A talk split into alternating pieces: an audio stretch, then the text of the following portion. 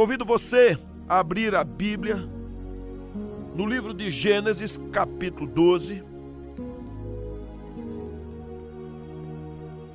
A partir do versículo 1 diz assim: Ora, disse o Senhor a Abrão: Sai da tua terra, da tua parentela e da casa de teu pai, e vai para a terra que te mostrarei.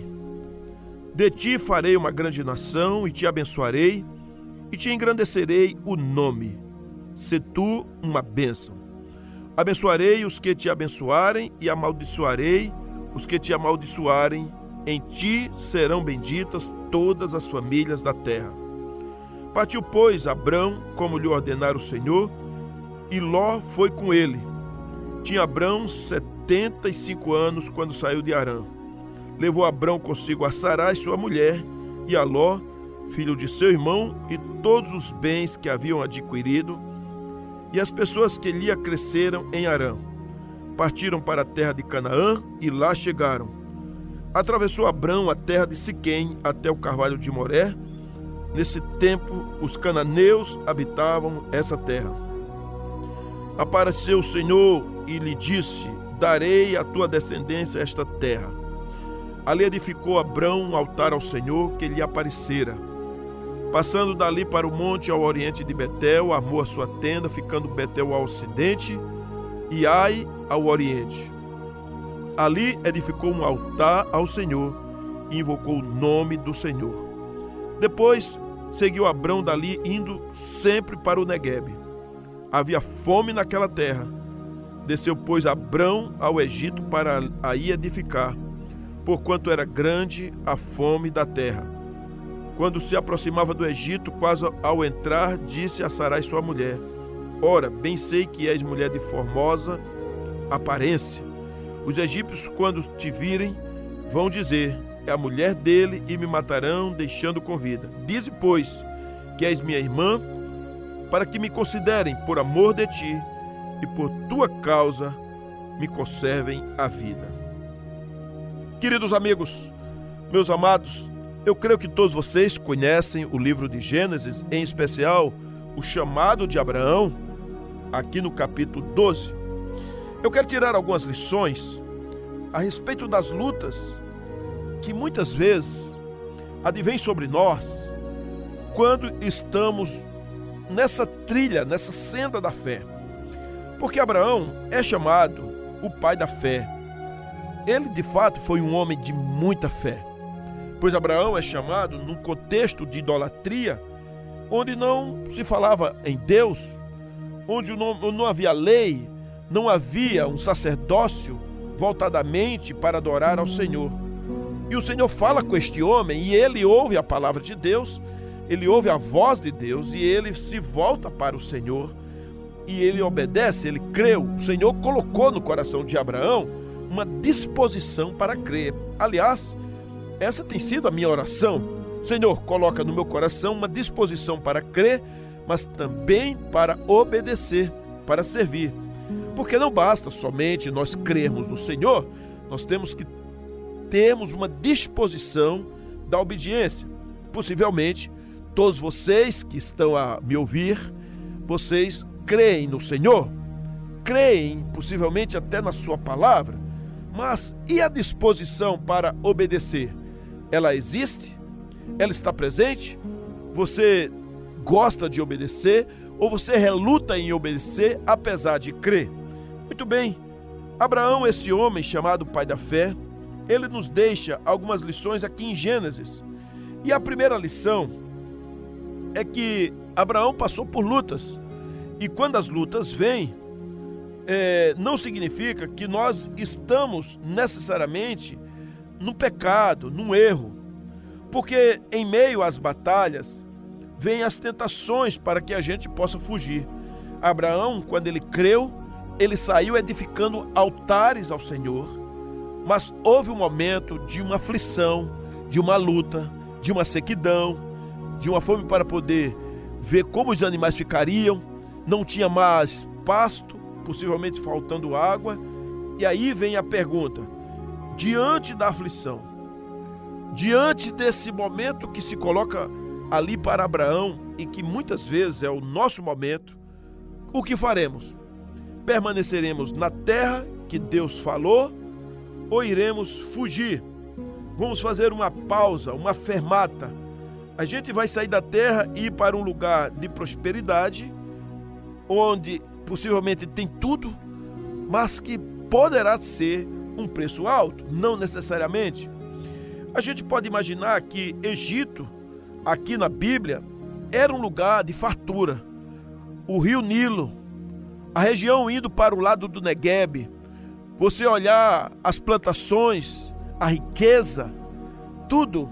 O Egito representa fartura, mas o Egito também pode representar escassez espiritual, idolatria, orgia, sensualidade, outras coisas, outros riscos que muitas vezes eles existem e podem sufocar a relação que você tem com Deus. Não sei se isso já aconteceu com você, mas de repente, por conta da necessidade, você largou a fé. Ah, eu não preciso mais agora ficar apenas adorando ao Senhor porque eu tenho que sustentar minha família. E muitas vezes isso deu um prejuízo incrível. Pessoas largaram famílias, largaram tudo por conta de levantar um dinheiro para construir a casa, é, de repente comprar o carro, trocar o carro, montar um negócio e então largou tudo mesmo, deixou tudo para trás para poder ir em busca do sonho, o sonho dourado.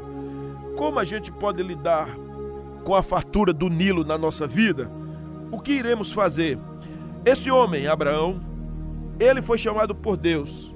Enquanto não amadurecia com o Senhor, apesar de uma idade já teoricamente avançada, 75 anos, não é mais nem um menino, e não era no tempo de Abraão. Alguém acha que o tempo de Abraão, 75 anos, era jovem. Não era. Ah, o Senhor chamou Abraão já no tempo em que a sua mulher, há muito tempo, não tinha mais condições de engravidar. Antes não engravidou, por alguma situação desfavorável.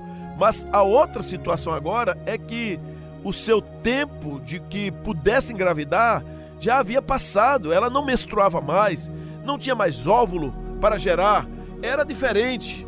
Abraão, ainda como homem, ele poderia fazer isso, mas Sara, mesmo ainda tendo a aparência de bela, até uma jovialidade na sua pele, na sua formosura, não podia mais gerar, o seu útero já não estava mais com condições, pelo menos do ponto de vista genético, humano, é, aquilo que poderia se ver hoje na medicina, não poderia mais, apenas para Deus, pois para Deus todas as coisas são possíveis.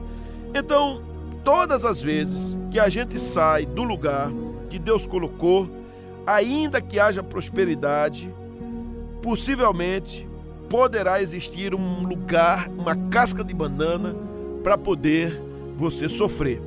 Mais tarde poderá sofrer essa escassez. Quantas pessoas na minha trajetória que cruzam comigo falam assim, pastor, não era para eu ter saído daquele negócio, não era para eu ter ido embora, não era para ter largado aquela empresa, não era para ter saído daquela igreja, não era para ter acabado com o meu casamento. Há muitas e muitas situações que eu enfrento é, diante de pessoas que às vezes estão traumatizadas. Porque quando você estiver dentro da fornalha, é, passando por desertos, mas se você está na presença de Deus, então ore ao Senhor para saber, Senhor, este é o lugar que o Senhor me colocou. Então o Senhor vai ali ordenar para que você cresça naquele lugar. Pensemos aqui em Daniel, ele cresceu onde ele estava, lá na Babilônia. Pensemos em pessoas como talvez Zorobabel, Esdras, Neemias, eles cresceram ainda que estivessem em terras estranhas, mas foi lá que o Senhor colocou eles. Isaías 28, 16 diz: Portanto, assim diz o Senhor Deus: Eis que eu assentei em Sião uma pedra, uma pedra já provada, pedra preciosa de esquina, que está bem firme e fundada. Aquele que crê, não se apresse. Olha que palavra extraordinária! Não se apressar quando você está sendo provado, se está na presença do Senhor, na direção do Senhor. Meus amados, às vezes nós estamos vivendo uma grande provação e de uma forma muito demorada. E o segredo qual é? Permanecer na presença do Senhor, no lugar que o Senhor disse que era para estarmos. As bênçãos serão colhidas. Fique certo, as bênçãos virão. O Senhor não esqueceu de você. O Senhor está com você. Quando Abraão estava ouvindo a palavra de Deus, ele estava edificando altares a Deus. É exatamente isso que está escrito aqui em Gênesis 12. O Senhor falando com Abraão. A Bíblia diz no versículo 7: Apareceu o Senhor a Abraão e lhe disse: Darei à tua descendência esta terra, aquela terra seca, aquela terra árida, aquela terra onde tinha inimigos, onde ali haviam os cananitas, os cananeus, como poderemos chamar, muitos outros povos ainda habitavam ali, mas o Senhor tinha dito: Eu darei essa terra à tua descendência. A Bíblia diz que Abraão, ele creu, ele edificou um altar ao Senhor que lhe aparecera.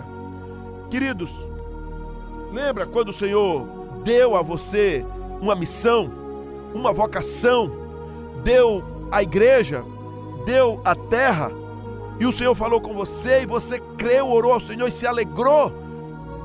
E o que aconteceu que você se desvaneceu? Porque a igreja está há anos e não cresce? Eu tenho uma experiência e posso falar aqui. A Igreja Batista Boa Esperança é a segunda vez que eu pastoreio, lá no INCRA. E a primeira vez que eu pastoreei, confesso a vocês que foi um momento muito duro na minha vida. Eu perdi a alegria, porque parece que as coisas não aconteciam. E eu terminei cometendo, de repente, uma precipitação. E um dia eu cheguei, coloquei um outro pastor naquele lugar e disse: Ok, eu vou colocar um pastor e vou voltar para o meu lugar. Mas o meu lugar não era colocar o outro pastor, era continuar pastoreando. E então ali passou-se um tempo e o Senhor mandou eu voltar para aquele lugar. Quando eu voltei, eu lembrei da promessa, o Senhor falou comigo que eu não deveria ter largado aquele tempo. E então voltei e havia uma aridez, os irmãos sabem do que estou falando. Ali, momentos difíceis, tudo muito complicado, parece que as pessoas não respondiam às orações. É, você falava, as pessoas ficavam olhando para você. Às vezes, no primeiro instante, parece que você fica carnal, fica raivoso, mas o Senhor colocou graça no meu coração, alegria, misericórdia, e eu vejo hoje, nessa retomada, que eu não deveria ter ido embora. Eu vejo hoje os irmãos se alegrando ali. Eu vejo os trabalhos Deus fazendo em Tabatinga. Eu vejo no 80, eu vejo Deus levantando pastores, líderes, ceifeiros, homens, mulheres para se juntarem comigo. E agora aquilo não é mais um fardo pesado para mim. Deus não dá fardo pesado a você. Saiba disso. Ah, meu irmão, não estou aguentando. Esse fardo não é de Deus. Aquilo que você não está aguentando não é fardo de Deus. Pois o fardo do Senhor, disse Jesus, é leve, não é pesado. Ele disse para você largar o fardo pesado e pegar o fardo leve. O fardo leve é aquele em que o Espírito Santo controla e conduz a sua vida. Então, quando está pesado, é que você está fazendo uma coisa que não está na dependência do Espírito Santo. Você não está descansando no Senhor. Você acha que é a sua sabedoria, que é o seu jeito, que são as suas palavras. E às vezes encontramos líderes irritados, cansados, pessoas que estão vivendo à beira da depressão, estão às vezes até cometendo erros, pecados, começam a buscar a saída em lugares errados. Por que isso? porque não estão descansando no Senhor. Abraão, o pai da fé, ele não descansou no Senhor porque a terra estava árida, porque estava seca, porque estava realmente com dificuldades. Eu pergunto se Abraão tivesse orado ao Senhor e falado: Senhor, manda chuva, tenha compaixão. Você acha que Deus não ouviria? Ouviria sim. O que é que está passando na sua vida, na sua empresa, na sua família, que o Senhor não ouvirá? Ele ouvirá sim aquilo que parece estar demorando, não é para o seu desespero, é para o fortalecimento da sua vida. Queridos, Deus não vai impedir que você tome outras decisões, não. Não vai, porque o Senhor respeita, honra o seu livre-arbítrio. Pode fazer, mas as consequências elas virão. As batalhas são diferentes para cada pessoa. Nós sabemos disso. Escassez de dinheiro, situações difíceis, às vezes é uma enfermidade, é, às vezes é uma pobreza, uma dificuldade de conduzir a empresa. Mas eu quero lhe dizer hoje qual a saída. Dobre os joelhos diante de Deus hoje mesmo e pergunte ao Senhor: Senhor, primeiro, qual lugar que o Senhor preparou a bênção para mim? Faça essa pergunta. Qual lugar que o Senhor preparou a bênção para mim?